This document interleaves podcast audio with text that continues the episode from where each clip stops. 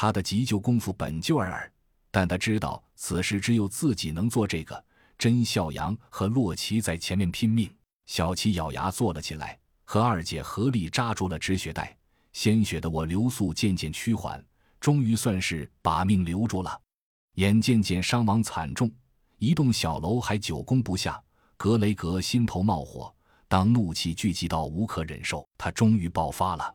只见他拿出对讲机，按着送话器吼了一声：“飞机呢？清理他们！”而后不等对面回答。就怒气冲天的摔了对讲机，愤愤的快速退出小楼。甄孝阳和洛奇正在奇怪为什么对方突然退却，但总觉得哪里不对，一边提防着楼梯口有敌人突袭，一边用步话器叮嘱二姐关注窗外。一分钟后，伴着窗外的夜雨风雷，忽然响起了一阵由弱到强的持续噪音。众人疑惑间，二姐在步话器里高喊：“卧倒，找掩护。”小七本来就窝在角落里，甄孝阳和洛奇听到示警，没有二话，立即猛扑到角落卧倒，因为角落有承重柱，那是最好的掩体。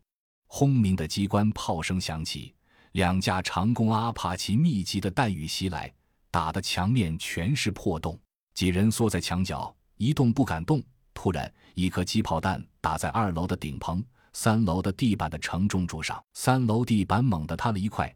正向洛奇头顶砸去，甄孝阳见状，不顾安危扑了过去，一把推开了洛奇，自己却被一大块木板夹着土块砸在背上，闷哼一声，倒在地上没了动静。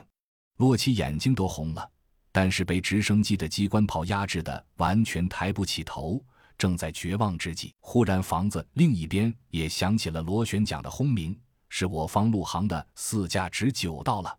轰鸣的炮弹响起，很快一架长弓阿帕奇被击中，冒起了黑烟，直向地面坠落而去。而阿帕奇的反击也击中了一架直九，直九随即迫降地面。